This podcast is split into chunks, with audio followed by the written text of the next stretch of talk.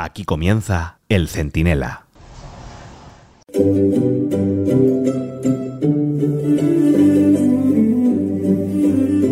Cada vez que Sánchez anuncia algo con estruendo, está intentando en realidad tapar un bochorno aún más escandaloso. Ahora ha presentado su nuevo gobierno, que parece la sala de guerra del búnker de un caudillo, pero lo importante va a ocurrir a casi 2.000 kilómetros.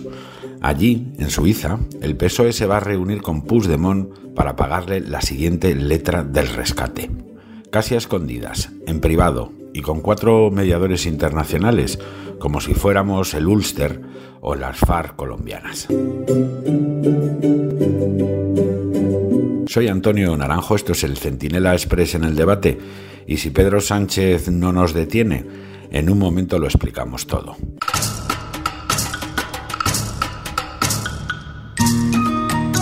El nuevo gobierno seguirá teniendo 22 ministerios, que hay muchas boquitas que alimentar, aunque entre ellas no estarán las de Ione Belarra ni Irene Montero, ajusticiadas a plena luz del día para que todo el mundo lo vea.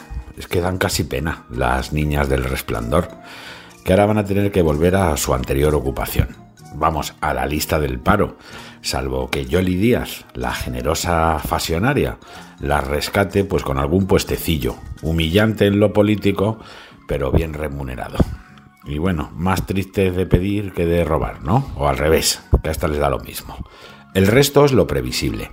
Sánchez se plantea la legislatura como una guerra ficticia contra el fascismo y necesita soldados, de, bueno, pues de eso, lo suficientemente brutos y obedientes como para ir al campo de batalla sin hacer preguntas. Y también sin tomar prisioneros.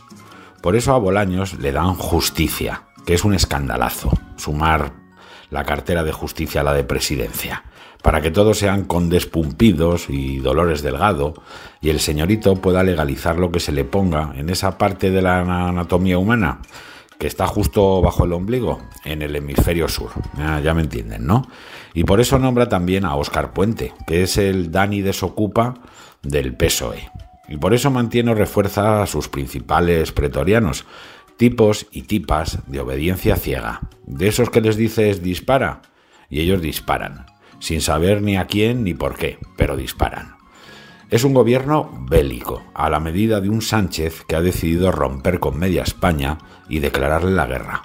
Como no la puede convencer ni se va a rendir, y ahí tenemos la imagen de Cibeles llena de 52 capitales de provincia movilizadas, con gente, en fin, tan normal como usted y como yo. Bueno, pues como no se rinden ni la puede convencer, pues hay que derrotarla como sea.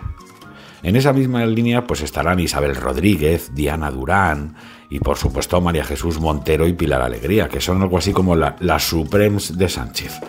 Le hacen los coros para todas sus canciones, aunque en realidad van siempre vestidas de cheerleaders para la ocasión.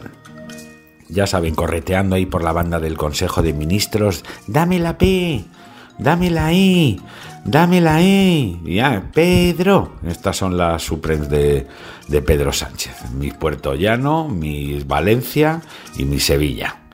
Y claro, luego están los inmortales, que son los aparentemente dignos Robles, Planas o Escribá, que claro, en el país de los ciegos los tuertos parecen algo, y los que son inevitablemente indecentes, pero muy válidos para la causa.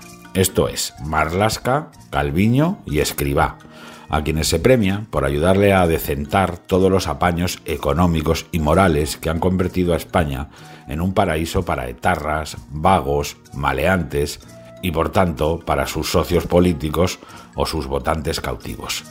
Y luego ya viene la cuota de Podemos sin Podemos, la de Yolanda Díaz, que es Pablo Iglesias con más colonia y menos gritos. Ahí aparecen, pues esta, médica y madre, ¿no? Mónica García, cuyo compromiso con Madrid ha durado un año. Y otros tres maestros ciruela que no saben leer pero pondrán una escuela. El Urtasun este, ¿no? Que va de guaperas y... Oh, esto que le han puesto en cultura y probablemente no se haya leído ni un libro en su vida. Y otros dos que ni conocemos, ni reconocemos, ni queremos conocer. Así que este es el gobierno de Sánchez, ¿eh? Una coalición de guardaespaldas, soldados de fortuna y francotiradores dispuestos a escoltar a los enemigos de España, es decir, a Junqueras, a Puigdemont, a Otegui, a toda esta tropa, y de disparar a los españoles de bien, su mensaje está muy claro. O nos apartamos o nos pasan por encima. Si a alguno le cabía todavía alguna duda, en fin, pues es de esperar que la declaración de guerra política, institucional y judicial de Sánchez, que ya es formal, le abra definitivamente los ojos. Pónganse a resguardo con un chaleco antibales que ya se escuchan las metralletas al fondo.